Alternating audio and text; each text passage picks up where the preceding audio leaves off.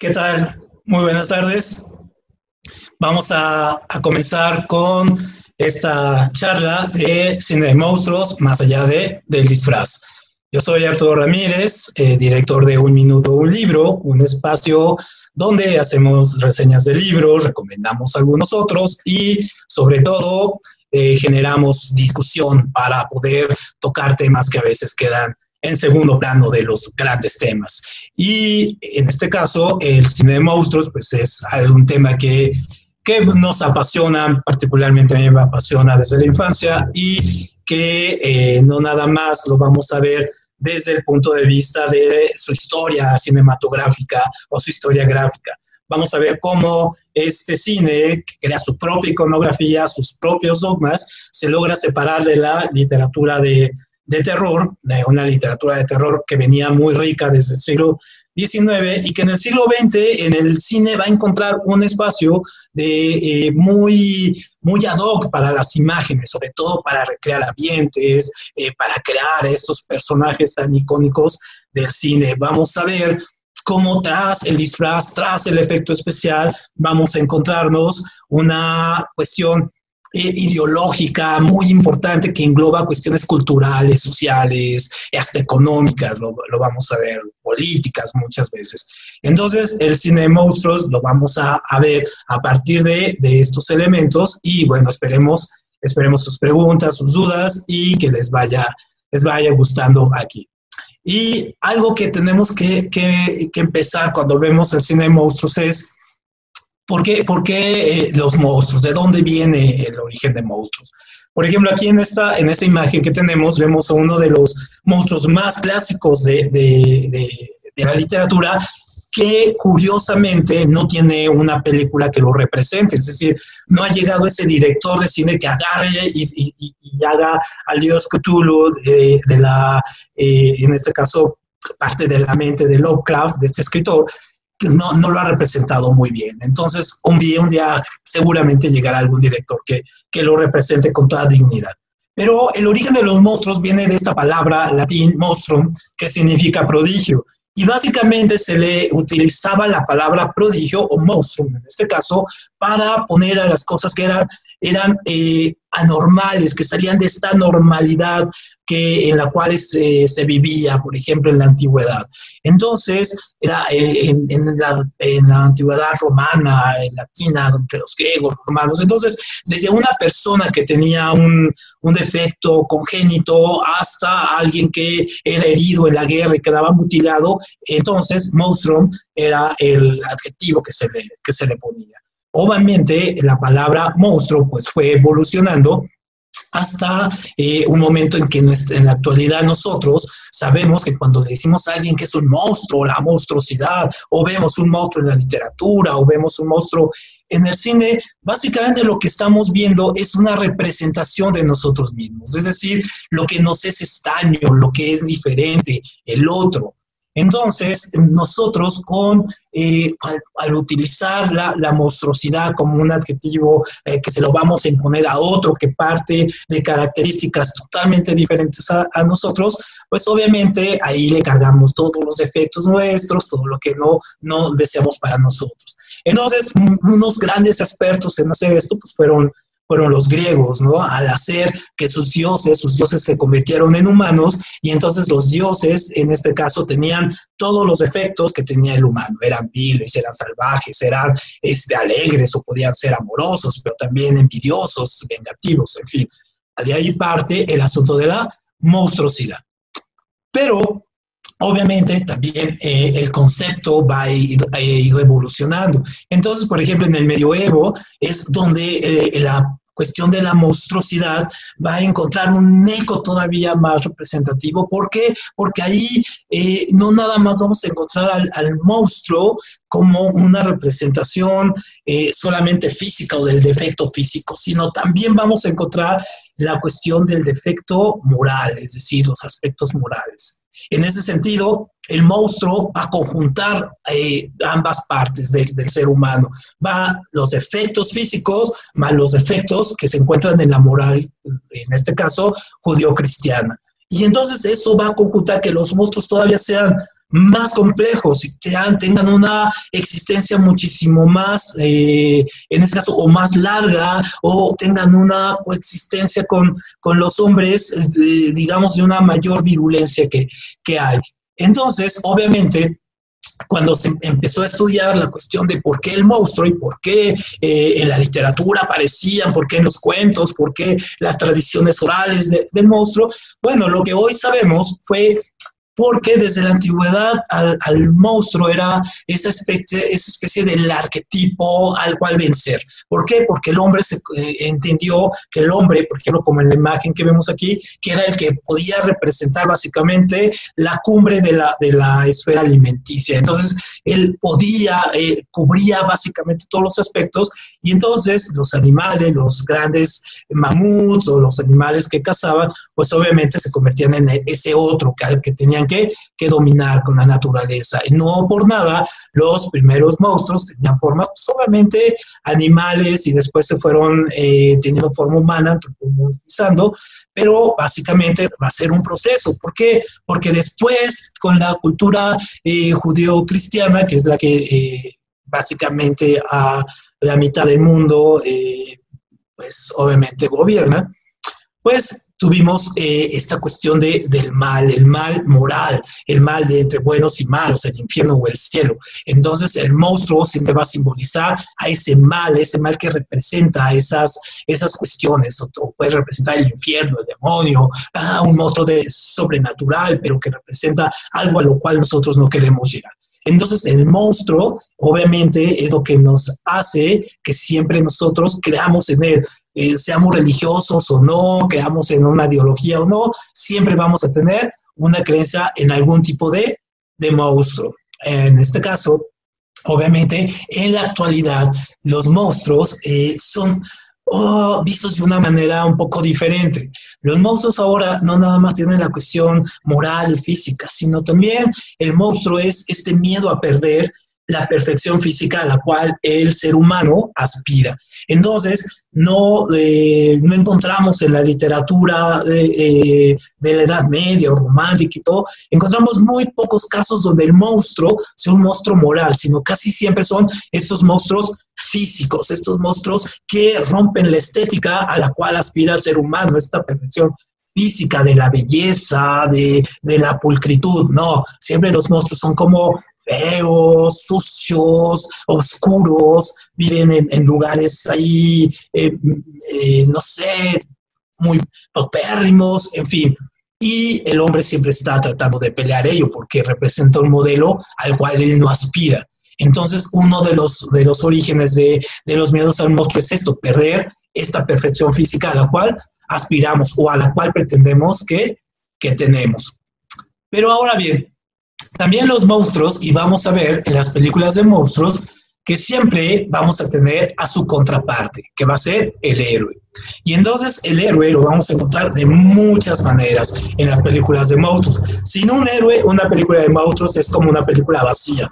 Entonces vamos a ver, por ejemplo, que los monstruos y el héroe se van a enfrentar básicamente a cuatro elementos básicos. Por ejemplo, el héroe va a pelear contra monstruos venidos de la naturaleza es decir, monstruos que pueden ser monstruos eh, como, por ejemplo, un virus, como ahora convertido, o contra elementos naturales, una tormenta que se, le, que se enfrenta a él. También podemos tener al héroe con, eh, peleando con monstruos, que es la gran mayoría eh, sobrenaturales, es decir, que parten, o sea, del espacio, de espacios físicos o espacios, en este caso, dimensionales que nosotros no conocemos o que no cubren nuestra naturaleza.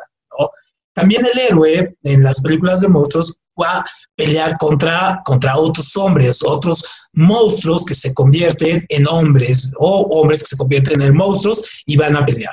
Pero, eh, y lo, vamos a ver algunos ejemplos, el, el mayor, en este caso, el monstruo que va a enfrentar el héroe va a ser cuando él mismo se convierte en otro monstruo, cuando ataca finalmente a los monstruos, pero sin darse cuenta que él es quizá el peor de los, de los monstruos. Entonces, esa es un poco la, la cuestión de los, eh, de los monstruos, de los héroes, de cómo, cómo conviven entre, entre ellos. Entonces, cuando eh, en el siglo XIX, cuando empieza esta literatura gótica, romántica, que empieza a surgir, eh, por ejemplo, elementos como literatura como Frankenstein, Drácula, de Bram Stoker, obviamente tenían un público lector, un público que les exigía la lectura. Entonces, eh, en estos libros, pues obviamente también hay críticas, hay críticas a los sistemas, eh, en este caso como la revolución industrial o a las enfermedades que estaban en su momento como la sífilis, en fin, hay elementos ahí de, de crítica. Pero en el siglo XX, el cine, el cine es el que va a crear un lenguaje propio, el lenguaje, un lenguaje de monstruos, un lenguaje que va a pasar de lo muy rústico y muy rudimentario, a veces hasta gracioso, a veces hasta cómico, a las cuestiones ya más serias de profundidad, de, de miedo psicológico o de una monstruosidad muy elaborada, que más compleja. Entonces, por ejemplo, para la socióloga Kathleen Gerson, ella pensaba que eh, el primer cine de monstruos, este cine de los años 20, 30, que es donde empiezan las primeras producciones, simplemente reflejaba una serie de miedos eh, masculinos heterosexuales. ¿Por qué? ¿Por qué decía esto? Bueno, pues porque había un miedo, por ejemplo, a todo lo que fuera diferente al hombre blanco exitoso de los años 20 de los Estados Unidos, el, hombre que tenía su casa, tenía un empleo, tenía un prestigio, y entonces que tenía una sexualidad muy, muy bien marcada, muy bien estructurada. Entonces, ellos eh, pensaban que el monstruo podía representar todo ello que era contrario, es decir, representar una sexualidad torcida, lo que ellos le llamaban así, o representar una eh, economía o un aspecto físico también extraño, no, no, no bonito, eh, representar al que les pudiera quitar los trabajos o al que pudiera llegar a abordarlos a ellos como un asaltante, en fin, ¿no? Y un poco, un poco para que tengan la idea cómo es esto de los miedos masculinos heterosexuales, por ejemplo, eh, uno de los santos más famosos en la cristiandad es San Francisco de Asís. Entonces, por ejemplo, San Francisco de Asís es eh, este santo que le habla, por ejemplo, a los animales. Pero siempre que vemos las representaciones de San Francisco de Asís, lo vemos representado con eh, caballitos blancos, palomas, liebres, animalitos estos bonitos, muchos blancos, en fin. Pero, pero pocas veces vemos a, al San Francisco de Asís hablándole a otro tipo de animales, por ejemplo, insectos, ratas, zorros, todos esos eh, cangrejos, en fin, todos esos eh, animales que no representan esta estética como naif, bonita, eh, adecuada para, para lucirlas en los aparadores. Entonces, un poco también representa esto, el monstruo va a venir a representar todo lo que el hombre de los años 20 y 30, cuando empiece el cine de monstruos, va a, iniciar. Entonces, esto se va a conjugar con algo eh, muy, muy curioso que también lo vamos a ver en la literatura de, terror, que lo vamos a ver en otra, en otra plática. Pero los monstruos eh, van a entrar dentro de esta esfera de tres tipos de, de historias. Podemos encontrar monstruos dentro de historias de ciencia ficción, ah, vamos a ver algunas películas que podrían ser casi de, de ciencia ficción, es decir, como una crítica a la, a la, ciencia, como películas de terror prácticamente, es decir, las películas de, de miedo, que ahí los monstruos son de otro tipo, pero también los encontramos mucho en el cine de aventuras. Entonces, de, de inicio, muchas de las películas que vamos a ver van a estar enmarcadas entre estas dos, entre la ciencia ficción y las aventuras. Y poco a poco se va a ir metiendo el terror, va a ir agarrando un camino propio. Pero básicamente se encuentra al inicio en estas dos, ciencia ficción y aventuras, el, cine de, monstruos como parte de su, de su origen. Y algo que también va a hacer que el cine de monstruos sea muy exitoso eh, a sus inicios y también por ahí de los años 40, 50 es cuando va a tener su eh, gran pico, un gran pico así de, eh, de, audiencia, donde la gente iba realmente a ver este tipo de películas, al mismo tiempo que iba a ver lo que el viento se llevó, se llenaban estas películas o ponían estas películas antes, es lo que llamamos el cine del lado B. El cine del lado B prácticamente significa que es el cine eh, el cine secundario, el cine con unos efectos especiales, pues que son efectos especiales muy rudimentarios, eran eh, películas que se acompañaban para ponerlas antes de la gran película, por ejemplo, ponían una de monstruos y luego ponían lo que el viento se llevó, Cumbres Borrascosas, o en fin, todas estas grandes películas, ponían primero estas, ¿no? Para que llegara la gente, se acomodara, se primatara, en fin, ¿no? Eh, siempre el, lado B, que todavía tenemos muchas, incluso algunos de los que vean, los más jóvenes, eh, pueden ver, hay toda una serie de películas, voy a adelantar aquí un poquito, que se llaman Shack Tornado, que son, eh, o sea, imagínense la idea del que creó este tipo de películas, un tornado con tiburones, ese es el lado cine B por excelencia. Entonces, podemos ver el efecto especial muy rústico, muy chafa, este, poco armado, poco presupuesto. Tiene muchos errores. Muchos de los errores de este cine del lado B son errores intencionales tan intencionales que se vuelven de culto y hay convenciones donde gente se reúne para, para contar cuántos errores encontró en tal película y todo ese asunto. Entonces, eso es algo curioso. También pues tienen poco dinero, entonces los efectos eh, especiales pues, son prácticamente eh, de, primaria, que los puede hacer uno en un, iPhone casi casi, ¿no? O sea, sí son los, los efectos especiales. Y un canon que tiene este cine, el cine de, de, lado B, eh, en específico de los monstruos y en específico también el de los años 50, 60, como consecuencia de los bajos efectos especiales y del bajo presupuesto, es que el monstruo casi siempre aparece al final, es decir, siempre lo vemos como sombras o lo vemos ahí, vemos una mano, un ojo o lo vemos en la oscuridad y pocas veces lo vemos como, como aparece ya real. Entonces, o lo vemos un poquito más allá de la mitad de la película o casi al final de la película que hace una, una aparición y vemos el monstruo ya real. Entonces, eso se debe pues prácticamente a estas situaciones de, que, pues, no, había, no había dinero, ¿no? No había recursos para hacer este tipo de, películas. Ahora, aquí también vamos a, tener que diferenciar, ahorita que veamos las películas, el tipo de películas, que hay, eh, el cine fue evolucionando para que hubiera dos tipos de, de, monstruos, los monstruos físicos y los monstruos morales, un poco en consecuencia de lo que decíamos ahora. Los monstruos físicos son estos monstruos que su aspecto va, toda su monstruosidad va a girar en torno a, a su aspecto físico, ¿no? A su algún defecto, a, la fealdad, a cuántos cuernos tiene, si no tiene manos, si tiene cola, en fin, todo, ello. Entonces, esa es, esa es la monstruosidad física. La monstruosidad moral sería donde vemos una persona que puede ser una persona de un aspecto físico normal como nosotros nos vemos, pero que tenga elementos de maldad, de sadismo, de violencia, de monstruosidad interna, que lo haga ser, en este caso, prácticamente un monstruo, mucho más terrible que, que los monstruos eh, físicos. Entonces, por ejemplo, eh, vamos a ver eh, ahorita en la tipografía de los monstruos cómo se conjuntan estas dos, los monstruos físicos y los monstruos morales, cómo se conjugan y pueden hacer combinaciones de lo más extraño y que muchos las hemos visto en, cine. Entonces, por ejemplo, nosotros tenemos aquí esta morfología del monstruo.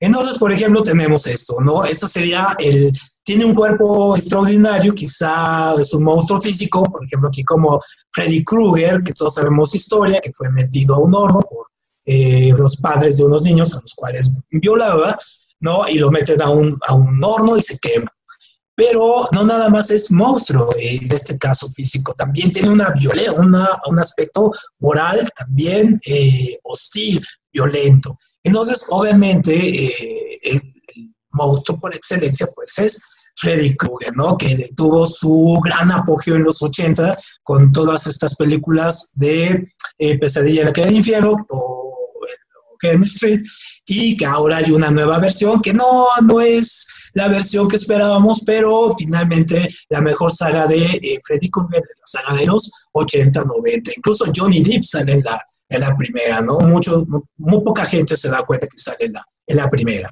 Luego, otra película de monstruos clásica es una película que incluso, eh, por ejemplo, se deja ver, sobre todo para ver los aspectos de quién es el monstruo ahí, si el hombre o esta persona, es donde se tiene un cuerpo monstruoso, es decir, un cuerpo, eh, en este caso, que, es un caso real del, hombre elefante, totalmente desfigurado su cuerpo, con una serie de jorobas, la cara totalmente eh, deforme, pero pero tiene una conducta increíblemente positiva. Este, este hombre, elefante, jugaba ajedrez, era fino, leía, tenía una cultura bastante amplia y eh, es perseguido finalmente, es perseguido por la sociedad pues, que no lo, no lo comprende, hasta provocar un, un desenlace que, bueno, tendría que ver la película porque el desenlace es bastante, bastante triste. Entonces, esta sería la otra tipología de, del monstruo. Otro monstruo que nosotros encontramos, si han visto esta película de Seven, una de las primeras películas de Brad Pitt que, que, que surgieron por ahí de los años 90, que lo catapultó, de hecho, no nada más como el rostro bonito, sino como eh, finalmente actor, es donde tenemos un cuerpo normal, pero una conducta eh, completamente hostil. Entonces, para los que no hayan visto esta película de Seven, solamente les cuento la trama, no les cuento el final ni nada de este asunto, pero hay un psicópata que están persiguiendo estos dos, Morgan Freeman, que la mayoría de la gente conoce a Morgan Freeman por, su, por sus narraciones, porque tiene una voz extraordinaria, y estos dos están siguiendo a un monstruo, finalmente, que es terrible, que quiere reproducir los siete pecados capitales. Entonces, ese sería un ejemplo de, de este tipo de, de morfología, de este tipo de monstruosidad. Otro tipo de monstruo que es muy engañoso es que tiene un cuerpo normal, aparentemente normal, pero, eh, pero es engañoso, es falso y tiene una conducta positiva.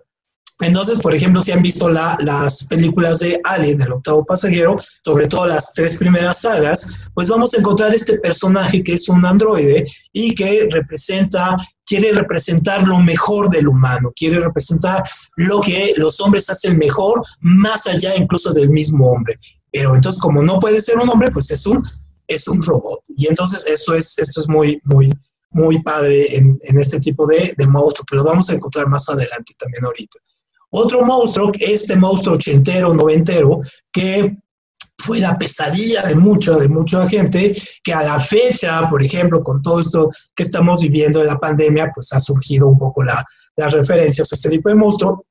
Es uno que también se aparece con un cuerpo normal, es parecido al anterior, normal, pero es falso, pero este también tiene una conducta hostil. Es decir, este, aparte de ser falso, es hostil. El otro era por lo menos bueno este tiene una conducta hostil. Entonces, todos hemos visto, por ejemplo, espero que la, lo hayan visto, esta, esta saga. Sobre todo las dos primeras películas de Terminator son básicamente las, las, las básicas. La primera, de hecho, es una película de culto, la segunda ya está llena de efectos especiales, ustedes le metieron mucha lana. O sea, la primera fue sin el lado B, la primera Terminator y la segunda vieron que generó y ya le metieron mucha, mucha lana. Entonces se ve la diferencia de efectos especiales entre la primera y la segunda. Y luego ya toda la saga de Terminator, pues ya eh, la pueden ver los domingos palomeros, pero ya eh, pierden la mística y pierden un poco las referencias de esta primera saga. Y otro cine que fue en los 90 muy, muy eh, explotado fue este, ¿no? Donde teníamos el cuerpo bello, la, la mujer perfecta, bellísima, pero no, con una conducta hostil terrible. Entonces, por ejemplo, esta película fue un ícono sobre todo para lo que hoy se llama la generación X, o sea, gente de, de mi edad, entre los 40 y 55, donde eh, esta mujer pues atrae a, los hombres como una abeja que atrae a los hombres y luego, más bien como una viuda negra que atrae a los hombres y luego los, los atrapa y se los come. Y entonces esta escena fue, cuando dobla las piernas, bueno, es la escena más icónica de, del cine, en este caso de los 90, pero finalmente también este es un monstruo, también esta mujer es un monstruo. Y hay otra película que se llama eh, Mujer Soltera Busca, donde también vemos una mujer que a través de la belleza también se convierte en un monstruo. Entonces, básicamente esa es un poco la tipología de los monstruos que nos vamos a encontrar en, en el cine. Eh, ahora, ¿por qué, ¿por qué vamos a ver el cine de monstruos? Es decir, ¿qué nos hace ir a una sala de, de, cine a ver películas de, de, monstruos? Eso es como algo eh, que siempre, siempre ha sido como una pregunta básica.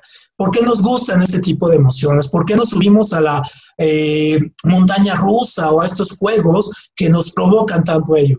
Bueno, pues básicamente por el control, porque eh, nos hace pensar en el control que nosotros eh, tenemos. ya sea perderlo o, en este caso, cómo se siente cuando no, cuando no los arrebatan. Por ejemplo, nosotros un poco lo podemos ver cuando vamos en un avión y eh, de repente empieza a haber turbulencia y entonces el, avión se empieza a mover. Entonces, cuando pasan ese tipo de cosas, nos asustamos, no nos asustamos porque se vaya a caer el avión, o sea, el avión no se cae por las turbulencias, pero perdemos, como perdemos el control porque vamos sentados en un asiento y no, nosotros no tenemos el control de ello, obviamente eso es lo que nos da miedo, no que se caiga el avión, sino perder el, el control. Cuando vamos a ver cine de monstruos o cine de miedo, cine de terror, todo esto, lo que nos hace es esa sensación, esas dos horas o la hora y media que estamos ahí, esa falta de control de nosotros sobre lo que estamos viendo. Entonces, eso quizá lo hace todavía una experiencia más padre porque no nada más es la adrenalina visual, sino también es la adrenalina que sentimos en, en el momento. ¿Y cuántos de ustedes, de los que han visto películas de monstruos, no cierran los ojos cuando ven eh, una escena o no, gritan o, las clásicas escenas de que de repente voltean y ven a alguien inesperado y gritan. En fin, es la falta de control, ¿no? las ganas de generar adrenalina la que nos hace ir, ir, ir, a ver, cine de, cine de monstruos. Y en el siglo, en el siglo XX sobre todo en la contemporaneidad, viendo la historia del cine de, de monstruos, pues hemos encontrado una tipología de, de, de, películas que las podemos clasificar así, donde básicamente los, los monstruos que, que más éxito tienen en la taquilla o en la gente, o quedan en la memoria, o crean franquicias, o crean toda una mitología, incluso más allá del cine, más allá de la película, pues es este cine hollywoodense donde vemos extraterrestres, donde vemos a zombies, donde vemos a demonios y esos monstruos, monstruos gigantes. Pero cada uno de ellos tiene su propia especificidad especificidad y tiene básicamente su propia ideología y cómo surgieron, es interesante ver cómo surgen todo, todo este tipo de, de monstruos. Entonces vamos a empezar a ver algún, algún, algún tipo de, de, películas. Aquí les voy a poner básicamente las más importantes de su momento para ver los tipos de monstruos que, que, había. Entonces, por ejemplo, los monstruos míticos. Estas curiosamente son películas que están entre 1920 y 1930, las, las cuatro películas que fueron producidas en esa época. Entonces, cuando estas incluso las pueden encontrar en YouTube, son, eh, ya tienen derechos libres, tantos años que ha pasado, las pueden encontrar en YouTube, son bastante, eh, ahora los vemos con los efectos y bueno, uno muere de risa, pero su belleza radica en el mensaje que transmitían.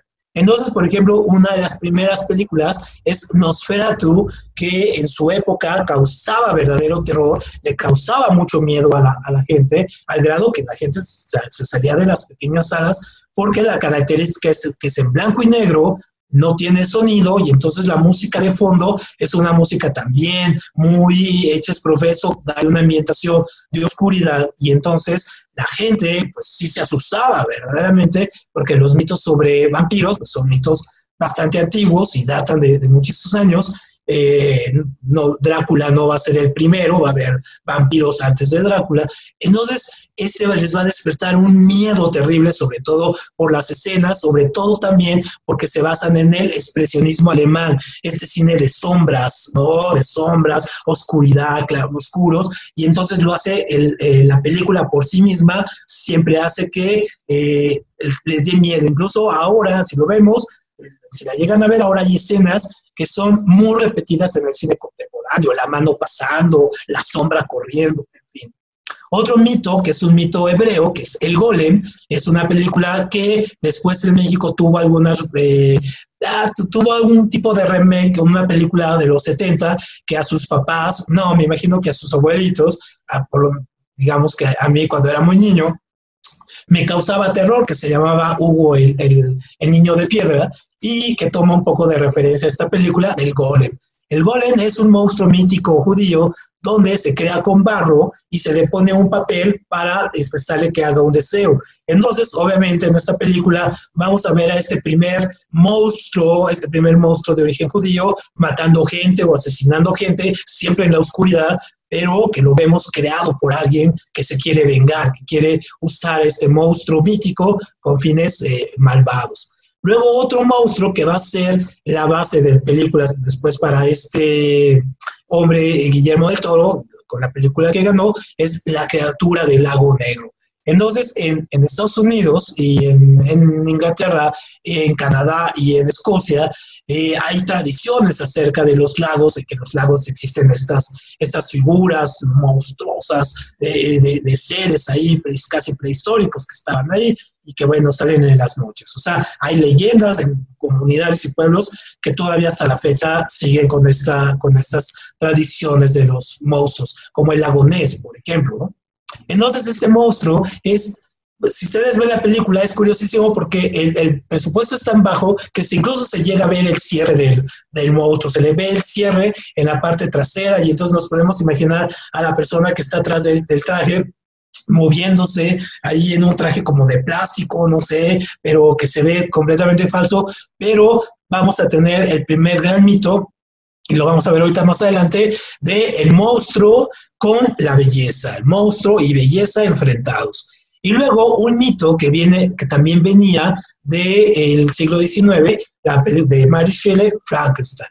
Frankenstein lo que va a representar es no nada más es una crítica al capitalismo industrial del siglo XIX, sino también es una crítica a, a, Dios, una crítica también a lo que es humano y sobre todo a cómo nos generamos, cómo podemos generar conductas a partir de, pequeños pedazos. Entonces, Frankenstein, que en sí no es un monstruo malvado ni nada, es un monstruo bastante moral, ¿no? Es un monstruo con un sentido de la vida muy estructurado, curiosamente, que parte de esto de la electricidad, de los experimentos de Alejandro Volta, y vamos a ver a un monstruo que cuestiona la vida, cuestiona a Dios, cuestiona la industria, cuestiona el capital, cuestiona al hombre y termina cuestionándose a sí mismo. Entonces es una película donde se va a generar la mítica imagen, Boris Karloff, el que lo representa, va a crear la mítica escena de, de el Frankenstein que vamos a encontrar después, ¿no? un poco ridiculizado, con la cara larga, los aquí, un poco los amarres, así, las costuras en la frente, en fin. Esa es la tipología de, este tipo de monstruo. Pero en los años eh, posteriores a la Segunda Guerra Mundial, los primeros años posteriores a, esto, va a haber otro tipo de, películas que van a suponer básicamente una especie de invasión, una especie de invasión de, seres que pueden ser, casi siempre son extraterrestres, que siempre son seres de otro mundo, eh, pero que los vamos a encontrar en diferentes formas, es decir, no necesariamente como el extraterrestre que, este, que vamos a ver más adelante, sino como en formas incluso hasta un poco filosóficas. Por ejemplo, tenemos esta, esta primera película, ¿no? Del Robot Monster, donde incluso vemos los carteles. También hay una, toda una, eh, un arte conceptual en los carteles de las películas de, monstruos, donde se trata de ensalzar el monstruo ahí y todo, y siempre poner al hombre pequeñito, si se fijan, y siempre el monstruo gigante, ¿no? Entonces, si, si nos vamos fijando, también hay una, hay toda una estructura de, del cartel. Entonces en esta película es, vemos los monstruos todavía más curiosos, vemos monstruos con un ojo, que después van a ser muchos de esos monstruos que encontramos en esta película, los vamos a encontrar en esta película de Disney Pixar, que es Monster Inc., que se basa, basa la tipología de sus monstruos en esta película.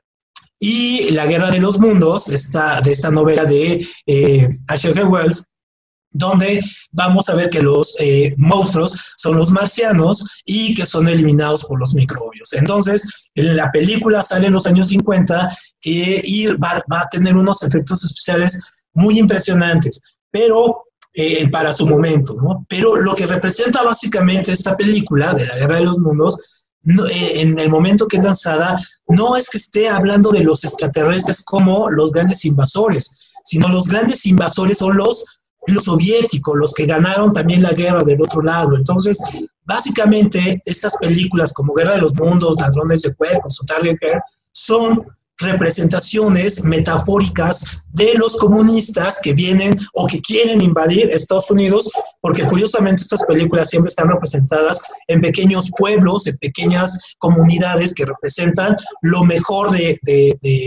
del American Way of Life, ¿no? el sueño americano. Entonces siempre llegan ahí a querer destruir ese sueño americano construido por los padres fundadores de los Estados Unidos. Entonces, por ejemplo, esta de, secuestradores de cuerpos que ha tenido muchas versiones donde un virus se mete y se transforma en, en humano y prácticamente va suplantando a los humanos para crear una comunidad de seres extraterrestres basados en bacterias ¿sí?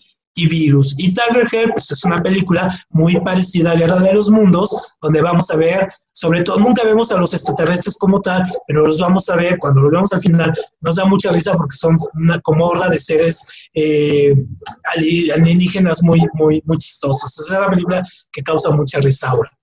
O a otros de los monstruos morales que tenemos ahora, eh, por ejemplo, lo que vemos es esta película que en los años 50 se llama eh, El día que la Tierra se paralizó, donde tenemos, llegando un extraterrestre junto con un robot que es capaz de destruir a la Tierra. Y viene, viene como parte de una confederación de, de, eh, planetas para poder salvar a la Tierra, porque está la Guerra Fría, plena Guerra Fría, las bombas nucleares. Entonces, esta película son monstruos morales, ¿por qué? Porque el monstruo quiere educar, es bueno, quiere educar a la población, quiere decirle los riesgos que tiene el hecho de tener bombas nucleares o armas nucleares en este caso. Y para probar que puede destruir al mundo, pues para, paraliza la Tierra casi casi dejándola en, peor que, que la Edad Media. Eh, estas otras dos películas, Un monstruo que viene a verme y La forma del agua, si las han visto, se dan cuenta que también los monstruos son, tratan de dar este mensaje de humanización. Es decir, el monstruo no son ellos, los monstruos son los humanos, que no los comprenden, que no están en su mundo y donde los monstruos finalmente son los que tienen que, son los que se comportan más humanos moralmente que, que los hombres, ¿no? Que los, que los rechazan. Entonces, esos son los monstruos morales. Ahora, monstruos que no parecen monstruos. Estos son muy curiosos porque estos monstruos, en este caso, son eh, monstruos como lo que podríamos llamar de falsa bandera. ¿Por qué? Pues porque no parecen que, van a ser monstruos. Cuando ustedes tienen, si tienen chance de ver esta película, El pueblo de los malditos, pero vean la versión, eh, está en YouTube, la versión vieja, la versión de los años 50, es también el miedo de, los norteamericanos a ser invadidos por, los soviéticos. Pero no nada más es ser invadidos, sino que su sociedad se convierte en un poco como una sociedad casi, casi eh, estilo nazi, donde los niños denunciaban a los papás que, no sé, que no seguían las reglas del Führer en esta película lo que vemos es un terror o, unos monstruos convertidos en niños. Y entonces después vamos a ver que casi todas las películas de miedo eh, utilizan niños para poder, en este caso, asustar. El niño que canta como estas canciones un poco eh, como de cuna, pero que tienen trasfondo de miedo, ¿no? Como las de Freddy Krueger, dice, un, dos, tres, viene por ti, en fin. Entonces vemos estos niños, son aparentemente niños normales, bonitos, todos ellos güeritos, albinos, pero que con la mente pueden destruir o pueden hacer lo que quieran. Entonces, el que, y pueden leer la mente incluso, ¿no? Que era el gran miedo que tenían los norteamericanos, en este caso, para que eh, no pudieran entrar a su sistema de vida, los comunistas, que no le lavaran la mente a, a su pueblo. Entonces, esta es una película que verdaderamente es monstruosa. Una película que cuando nosotros veíamos el cartel nos llamaba la atención, decíamos, ah, qué bonito, yo quiero uno de esos, pero después cuando eran tocados por agua y se convertían en monstruos, los gremlins, esa exacerba ese miedo también a, los tipos de invasiones, porque esta es una película de los años 80, cuando está en, la cumbre de la Guerra Fría, está a punto de acabar la Guerra Fría, pero está en la cumbre. Entonces, el gremlin también representa este gran miedo que hay atrás, ¿no? Es decir, puede una persona parecer como muy normal, pero de repente, eh, cuando viene la, una transformación o hay algo que puede ser algo que lo, que lo incite, entonces se vuelve el monstruo, el monstruo rebelde que destruye todo. Y otro, otra película que tiene ahorita su segunda versión, pero realmente la buena es la de Guillermo del Toro, es Hellboy, un monstruo que vemos que lo vemos como muy normal, muy humanizado, que convive con gatos, come chocolate, se enamora, sufre, pero que no deja de ser un monstruo que puede destruir el mundo, que tiene la llave para destruir el mundo en este caso. Y lucha, es la lucha contra sí mismo, entre decir soy un monstruo o soy un humano. No se acepta como ninguno de los dos. Entonces, las primeras películas de Guillermo del Toro, de Hellboy, son las buenas. Esas son las que hay que echarle un ojo. Otra, otras películas que tuvieron mucho éxito de monstruos, pues son las películas de zombies. Pero curiosamente, las películas de zombies a, pesar de todo lo que, vemos ahora, no surgieron como una película de zombie donde vemos al zombie eh, así corriendo, comiendo y queriendo cerebros. No, la primera película de zombie que es esta, Caminé con un zombie, eh, esa reflejaba muy bien, en este caso, los miedos del colonialismo y, de las consecuencias del esclavismo, en este caso en Estados Unidos, de, los esclavos africanos. Entonces, cuando nosotros vemos a este tipo de, de zombies, nosotros vemos imágenes así, digamos que este era el zombie original. Entonces es una película que trata de unos norteamericanos que van a, van a Haití y se encuentran a este hombre que está, eh, como le llaman en la cultura yaruba, pues es un zombie. Y que ahora sabemos que mucho de esta cultura yaruba, el zombie, eh, o lo que tratan ellos de llamarle zombie, eh, lo hacen con, a través de una mezcla de pez globo con molido, con algunas hierbas de la zona y que a la gente se lo avienta y al transpirarlo le producen un daño neuronal que pues los deja en un estado casi catatónico. Entonces, la primera película de zombies fue a ello, pero el canon de las películas de zombies y de los monstruos que tenemos es, surge con esta, con La Noche de los Muertos Vivientes, que es una película de los 60 de un actor de culto, ¿no? Eh, Romero, donde eh, hace toda eh, hace toda una versión, él muy curioso, de lo que es el zombie. Es decir, si, el zombie ya está, es una persona muerta, pues que está en estado ya de eh, mortorio, con las articulaciones rotas, lentas. Entonces, por eso los primeros zombies eran así, lentos, despacios, caminaban, se arrastraban, se les iba cayendo esto.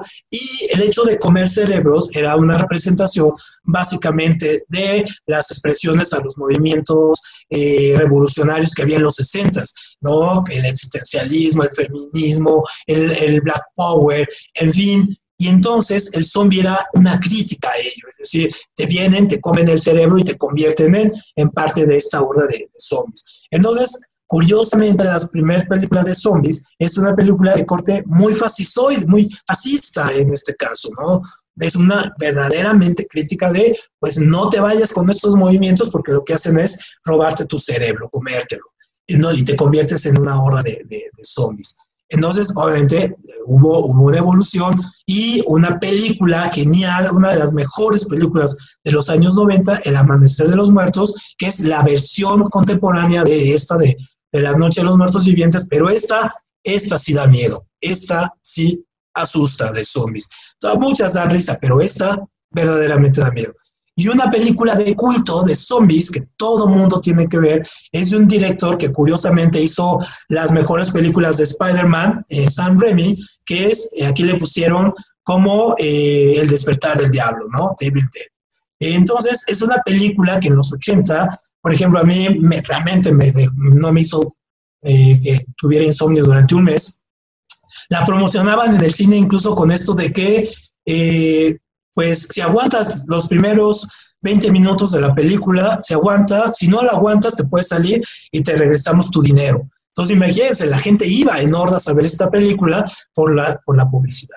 Y una película de zombies muy curiosa, muy, muy en el estilo de estas dos y en este, pero que le agrega un toque de humor muy simpático, es esta, ¿no? Shannon and Dead. También está, está en todas las plataformas, Netflix, HBO, en fin. Y es una película donde sí vemos el terror del zombie, pero también le pone un poco de, humor. Y luego tenemos el cine de monstruos gigantes, ¿no? Entonces, el, el cine de monstruos gigantes básicamente es esta cuestión de representar la naturaleza que no podemos controlar, es decir, estos monstruos que salen fuera de nuestro control, que salen, por ejemplo, muchos de ellos son eh, por experimentos nucleares o algún experimento de algún científico manipulador de, la ciencia, o algunos de ellos son eh, extraterrestres que llegaron ya así, pero lo que hace el cine de monstruos gigantes es que siempre son una crítica básicamente a, a la ciencia. Entre poder, entre más grande sea el monstruo, mayor es el reto de destruirlo con la ciencia. Entonces está en, en esos dos. Entonces, entre el monstruo más grande, mayor es el, el éxito del hombre. Entonces, una de las películas clásicas que hemos visto, pues, King Kong, les recomiendo mucho que vean la versión de los años 30 y después la versión que hizo el director de, El Señor de los Anillos, que la, última de King Kong, que eh, es bastante fiel a, a, la primera, bueno, con mucho más efectos y todo, pero que trata de retratar el espíritu de la primera.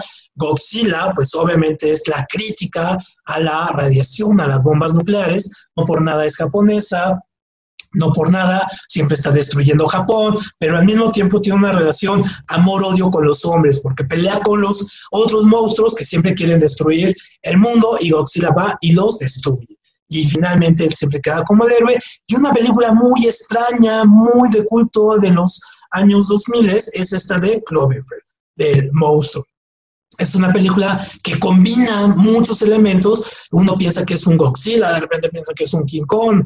No, no, no sé. Es una película que tiene muchos elementos también de eh, crítica, pero sobre todo lo más importante de esta película es cómo está filmada. O sea, está filmada de una manera que verdaderamente nos mete a seguir el terror que siguen de los, los protagonistas. Y en esta película de monstruos de los años 40, 50, 60, pues encontramos títulos que a veces son hilarantes. Por ejemplo, las tarántulas, el ataque a las tarántulas gigantes, donde parte de un mal experimento, la radiación también, la mantis religiosa, ¿no? Que está atrapada ahí en el Ártico y de repente despierta por las radiaciones y entonces se come a toda la gente, ataca a Nueva York, eh, la mujer avispa, ¿no? Que también parte de un mal experimento y se convierte ahí en un monstruo, eh, la noche de los conejos gigantes. también tenemos por ahí una que se llama el, ataque de los tomates asesinos, que esa ya es más, más cómica que de monstruos. Pero, por ejemplo, aquí los, los conejos se vuelven malos.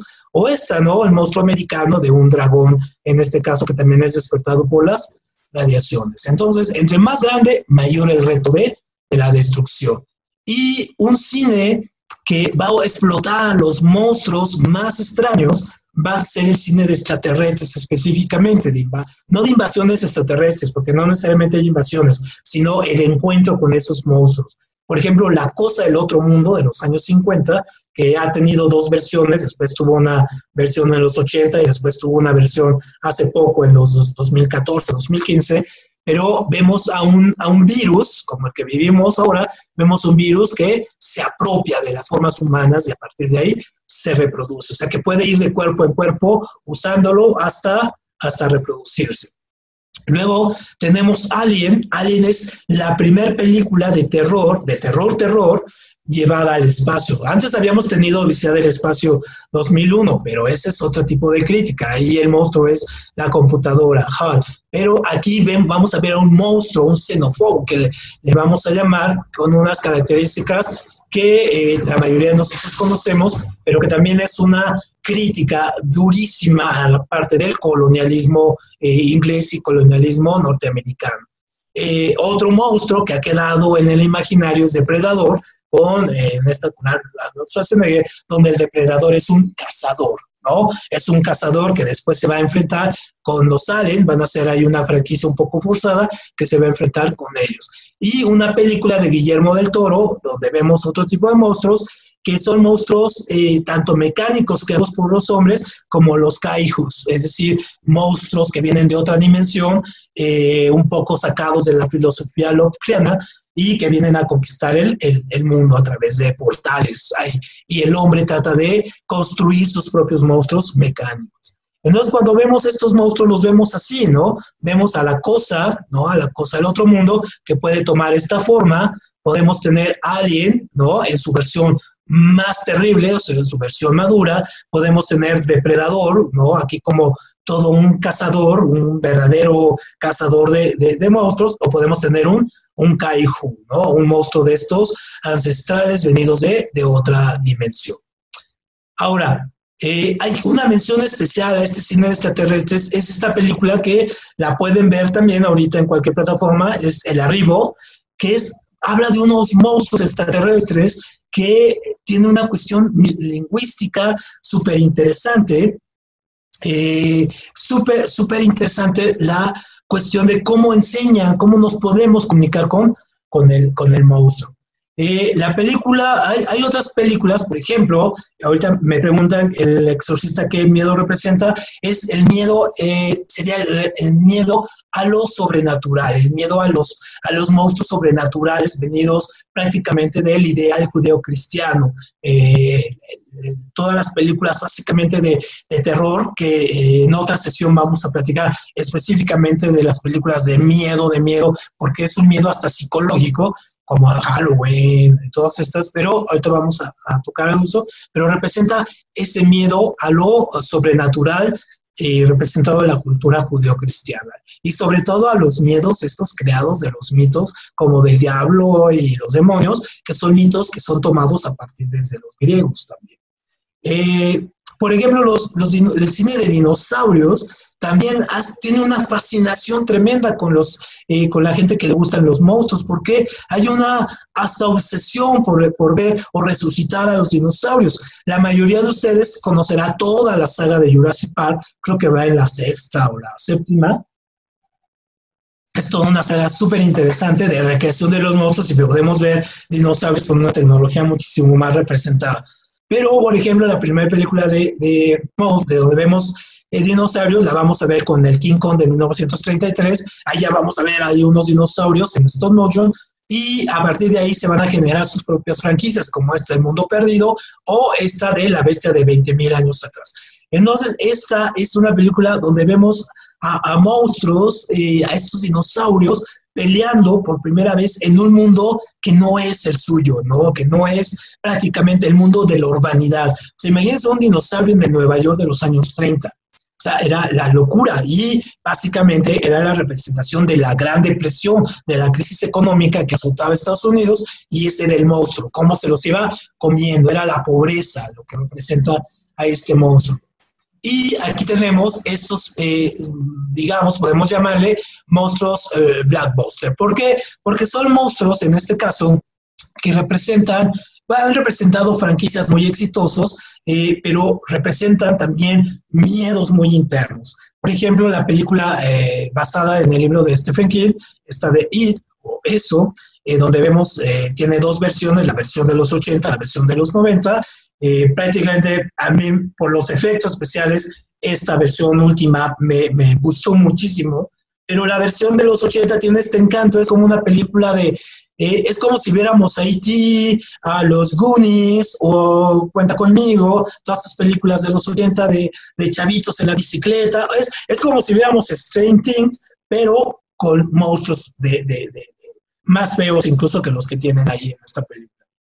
Y obviamente pues representa el miedo a los payasos que la mayoría, o se ha creado una tendencia a este miedo. Entonces, Pennywise, por ejemplo, el payaso, pues ahora es un ícono de, las películas.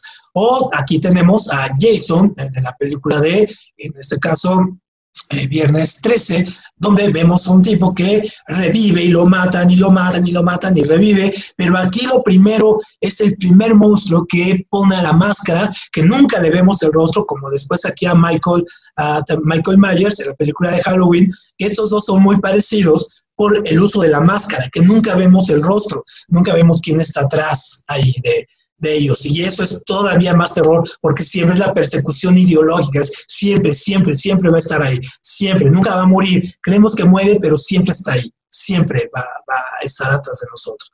Y el monstruo que ya habíamos visto, el monstruo de Freddy Krueger, este monstruo que, como vemos, es una representación también sublimada de una de las diosas eh, más antiguas, que es Lilith, que su forma de vengarse de las criaturas divinas era metiéndose a los sueños. Entonces se metía a los sueños, Lilith, eh, y ahí era donde, donde volvía a los hombres locos o los eh, dejaba totalmente, en este caso, fuera de sí. Entonces, obviamente, esa leyenda de Lilith, que también tiene su propia leyenda, la vamos a ver después en la literatura de terror, eh, obviamente es tomada para ponérsela a Freddy Krueger. ¿Cómo se venga Freddy Krueger de la, de la gente? Pues a través de los, de los sueños. otras películas es esta, las películas de los monstruos contra la belleza, o el, el monstruo, no terrible, el monstruo moral, o el monstruo físico con la belleza femenina. Entonces, desde lo, vemos en los cuentos de La Bella y la Bestia o esta película que se llama La Mosca, sobre todo vean la última versión, la versión de los 80, donde vemos una de las escenas más escatológicas del cine, donde el hombre este está, sale eh, envuelto, bueno, no se las cuento, pero no las he hecho perder, pero es una de las escenas más escotológicas del cine con respecto al personaje, con respecto a, a, la belleza aquí. Y bueno, King Kong, ¿no? Que King se humaniza, también va a ser un tipo de monstruo moral, siendo un monstruo gigante, tiene una moralidad porque termina dominado y enamorado de, de la bella. Incluso la película, ese es el, final, el último discurso de la película, ¿no? La bestia fue dominada por, por la bella. Y donde empezamos a ver ya en los 50 también un poco la hacer a este tipo de monstruos, usar, por ejemplo, a Karloff con su personaje, utilizar a Bela Lugosi con el personaje de, de, Drácula, utilizar los monstruos de Ed, Wood, en este caso con Plan 9 del espacio exterior, y, vemos aquí a la familia Monster, ¿no? Entonces vemos aquí a Frankenstein, vemos aquí a la mujer, esta mujer vampiro, y vemos aquí a Drácula, un poco representado en el American Wildlife un poco representado un poco ya la sublimación. Y la mayor sublimación fue en los locos Adams, donde ya vemos que lo, aquí lo que es real, lo normal, es la monstruosidad. Y lo que es lo monstruoso es lo que nosotros llamamos lo real, un poco así como el realismo mágico de las novelas latinoamericanas, pero en la versión de televisada, ¿no? Y aquí esta, esta serie, pues estas dos, pues crearon culto en, en la gente de, lo que se llama los baby boomers. Y a nosotros nos tocó ver, eh, digamos, bueno, no a nosotros, a la generación de ustedes, cuando eran muy niños, pues ya les tocó ver a los monstruos, quitarles el miedo a los monstruos, ¿no? Es decir, donde los monstruos ya no asustan, ahora los monstruos divierten. Entonces, y utilizan toda, toda la estética de los monstruos que les decía de la película esta de Robot Monster. Y ya vamos acabando con esto, con nuestra revisión, con una película que se llama Freaks. Es una película que es, import es una película de culto, importantísima verla, sobre todo porque aquí los monstruos nos vamos a dar cuenta que eh, el monstruo mayor que hay, el mayor depredador, el mayor, en este caso, eh, incidente sobre el otro ser humano, pues es el hombre. Y entonces aquí es, habla de un circo que recopila a una serie de lo que le llaman fenómenos para poderlos exhibir en, en este caso, en el eh, en el circo, pero el sufrimiento que tienen estas personas, estas personas acéfalas o estas personas que sufren algún tipo de trastorno, eh, el, enano, la mujer barbuda, en fin, cómo sufren ellos porque ese monstruos, cuando para su comunidad es de lo más normal, pero finalmente la sociedad lo acaba. Y hay una serie que se llama American Horror History que trata acerca de, de, esto, de, creo que es la tercera temporada, donde habla acerca de, eh, de este tipo de, de freaks, así se le puso. Por eso ahora los chavos utilizan mucho esta palabra de freaks. Para cerrar y para terminar eh, esta charla, pues aquí eh, un pequeño homenaje a uno de los mejores creadores de monstruos.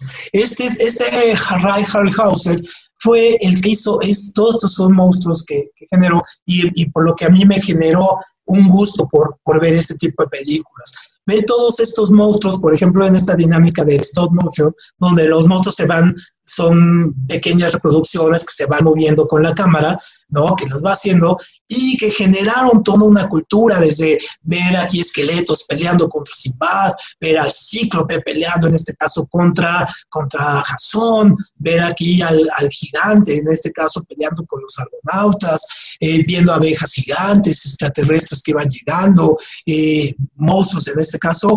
Eh, bastante, bueno, sus monstruos son fascinantes, King Kong, ¿no? Entonces, los monstruos en este caso aquí fueron llegando, eh, creación de él y creó toda una escuela de, monstruos. Si pueden ver, por ejemplo, yo la acabo de ver en HBO, la de Simbad, eh, Simbad el marino, pues ahí se van a encontrar fascinante. O si pueden ver la de Jason y los argonautas, que también la pasa mucho en Canal 11 y creo que también está en Netflix, también lo, lo, van a ver. Y van a ver este tipo de, de monstruos ahí, todos moviéndose. Muy bien, bueno, me preguntan que entre Nosferatu y entrevista con el vampiro, ¿cuál sería mi apreciación? Bueno, lo que pasa es que los monstruos de, de como entrevista del vampiro con Anne Rice, eh, pierde la mística del monstruo, pierde la mística del vampiro como tal, lo romantiza al vampiro en la entrevista con, el vampiro, lo hace ver como este humano triste, eh, este, no sé, un poco acomplejado porque no, no puede relacionarse con los demás y que no puede tener una dinámica social y eh, con estos vampiros como Lester y, toda la, generación de vampiros que va a ir generando. La esfera tú lo que habla es de otro tipo de, vampiro, un vampiro que necesita apoderarse del mundo, que transgrede las mismas reglas sociales, que quiere incidir en la, en la, sociedad, que quiere generar su imperio en Londres, por ejemplo, llevarlo de Transilvania a Londres, y la dinámica es muy diferente y con Dan Rice y toda la secuencia como la, eh, no recuerdo cómo se llama la segunda parte que salió de esta entrevista con el vampiro y todas las secuencias, creo que se llama la, emperatriz del mundo, algo así, eh, ya genera otra dinámica, ya genera otro tipo de vampiro, eh, casi la regla de que los vampiros todos tienen que ser bellos, hermosos, tristes, melancólicos, casi casi con la estética del Van House, pero casi casi como si fueran Robert Smith de The Cure, y, ahí, ¿no? Una estética muy, muy curiosa. No son, no son para nada despreciables sus libros, pero las películas sí caen muy por debajo de lo que viene. ¿Por qué? Pues porque el cine se empieza a comer, empieza a hacer franquicias de esto. Lo mismo le pasó a las películas de, de Stephen King, ¿no? Que empezó a hacer eh, una serie de películas donde casi todas empiezan a aparecer, todos sus finales son muy parecidos. Eh, también las películas de terror de, la, última generación, esta serie de películas coreanas que vemos ahora, pues por ejemplo, eh, aluden a otro tipo de, de terror, son como de terror psicológico. Ahí es necesariamente el monstruo, los monstruos son más de el hombre contra sí mismo que, eh, que el hombre contra lo sobrenatural, porque lo sobrenatural en estas películas coreanas siempre parte de un hecho humano, que enterraron al niño mal, que lo asesinaron, que eh, robaron un, alguien, en fin. Y esa, esa deseo de venganza se va a convertir en, en el monstruo.